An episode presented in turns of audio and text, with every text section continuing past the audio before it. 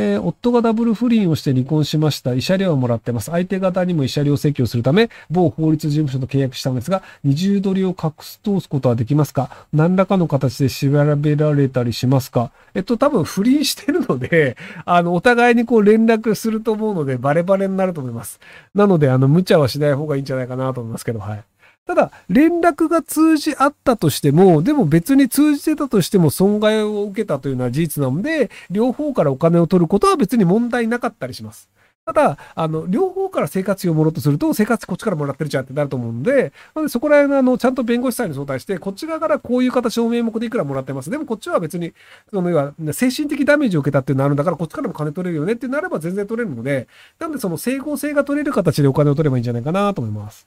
えー、ひろきさんこんばんは。日本人の自殺率が上がっているのは生きる意味を探す人が増えたからですか？えっと、その生きる意味がどうこうで死ぬ人よりも、日本の場合は、あの、健康上で死ぬ人というのが一番多いです。要するにあの自殺する人の年齢で一番多いのって、あの高齢者の人で、もうあの、まあ、癌ですと。もうあの痛いですと。で、何日も、あ、その余命もありませんっていう人だと、もうこの痛い状態続けるの嫌だから死ぬわ、みたいなので、健康上の状態で自殺する人が多くて、で、次の自殺の理由は経済的な理由です。その金がないからもうめんどくせえから死んじゃえとか、自分が死んだら生命保険家族に行くから、じゃあ自分死んだ方がいいよね、みたいなので。なので、そのなんか自分の生きる意味は何だろうみたいな哲学的な理由で死ぬ人っていうのはそんなに多くないです。はい。えー、子供の進路で相談で コメントで無茶しやがってっていうのがね、ちょっと面白かったです。はい。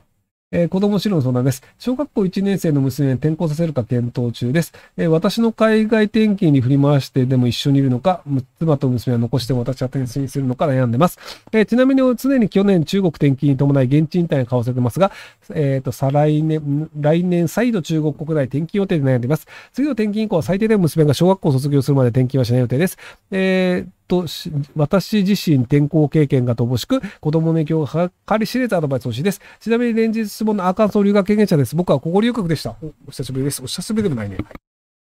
えっ、ー、と、まあ、僕もその転校を繰り広げたわけではないんですけど、あの、転校の影響があることない子がいるんですけど、で、ぶっちゃけな話をすると、多分その友達が少ないのは転校のせいだとか言ってるやつは、同じ地域でずっと暮らしても多分友達はできません。で、あの、友達多い人って転校しまくってもすぐ友達作るんですよね。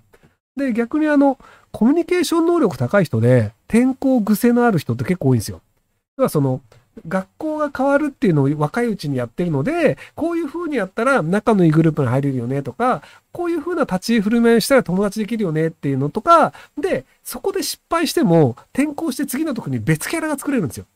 なので、いろんな試行錯誤をして、割とそのなんか明るい素振りをした方がいいよねとかっていうのもだんだん学んでってっていうんで、実はその転校を何度も繰り返してる子供の方がコミュ力高い人多い気がするんですよね。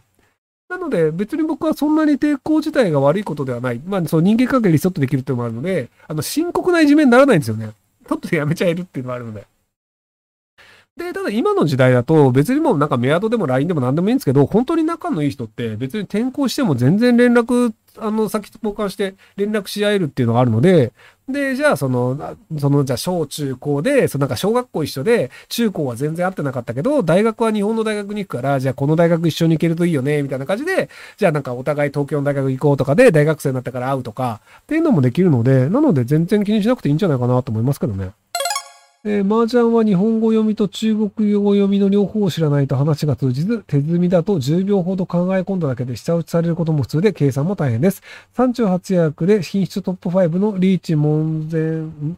面前鎮、ツも単ヤをピンフ、役配にしても、特にピンフは難しすぎます。ピョクさん、麻雀はどのようにして覚えてきましたか？麻雀のルールは簡単って言ってる人って、麻雀に習熟してるから簡単だと感じてしまうだけなのでしょうか？あ、まあ基本そうですよ。もうあの、その、まあ、こうが、その、えっと、つもっていうあの、こう、じもって書いてつもっていうものとかって、もうあの、そういう記号なので、なので、何回もやっていくと覚えるんですよね。で、それはあの、外国語も一緒で、何回も見てると覚えるっていうだけなんですけど、ただ僕点数計算まだ未だにできないんですよね。で、なんか点数計算をしたいほど麻雀に興味がないので、で、大体麻雀やろうって言うと誰かが点数計算できるっていうのと、あとまあ麻雀のなんかオンラインゲームとかだと自分で点数計算する必要もないので、なので、興味があれば覚えるし、興味がないことは覚えないってごく普通のことなんじゃないかなと思いますけども。えー、皆若い時投票行ってたけど、応援できる政党がなくて、若者は選挙に行かないと言われてるけど、投票したいとこもなくて困るのよ。無能なりにネット情報を調べない、えー、と、情報少ない中調べたよ。でも人生経験少ないが上にコミュ障だし、政治家の裏の思惑も読み取れない。どうしたらよかった？と、別にあの、裏の思惑を読む必要はなくて、どれも応援できないのであれば、一番若い人に投票すればいいんじゃないかなと思います。もしくは一番お金のなさそうな人。その受からなかったとしても、あの、その規定の投票数を取ると、あの、供託金が返ってくるっていうのがあるので、若い人が選挙に出馬しやすくなるんですよね。なので、そうすることで、あの、いろんな人が、あの、出馬をしやすくなって、結果として選択肢が増えるっていうのが、絶対面白いんじゃないかなと思うんですけど、で、あの、イギリスって、あの、供託金ないんですよね。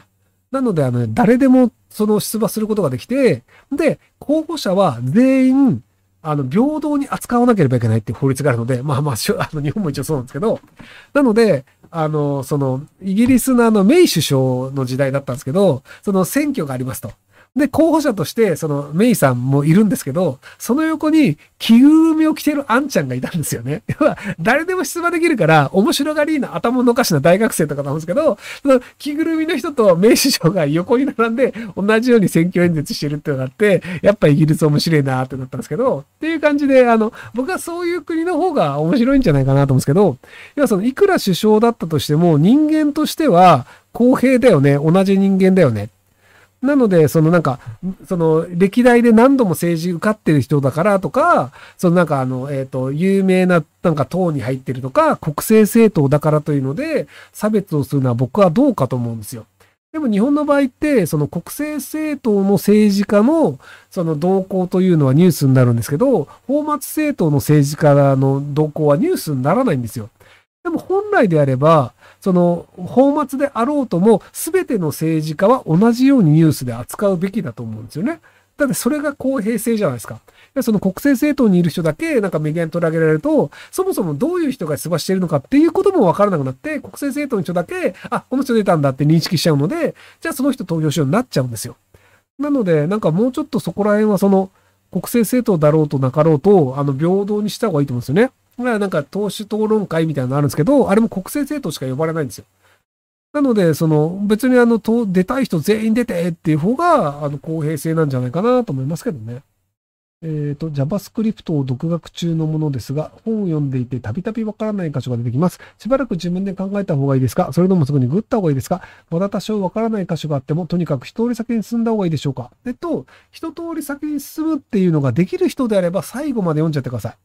要は、あの、割とおまじない的なものがあるんですよ。例えば、あの、JavaScript を書くときの最初の宣言とかっておまじないなんで、別に覚える必要ないんですよ。ただ、あの、年取ってくると、あ、こういう意味だったのね、このおまじないみたいなのがあるんだけど、あの、HTML のロック宣言とか、っていうのもあるんですけど、なので別に知らなくても、あの、自分が必要なところはこういうものだよね。あとはおまじないだよね。でも全然いいと思うんですけど、ただ、それが気になるタイプの人っていうのもいて、そのタイプの人の場合は、ちゃんと一個一個調べた方がいいんじゃないかなと思うんですけど。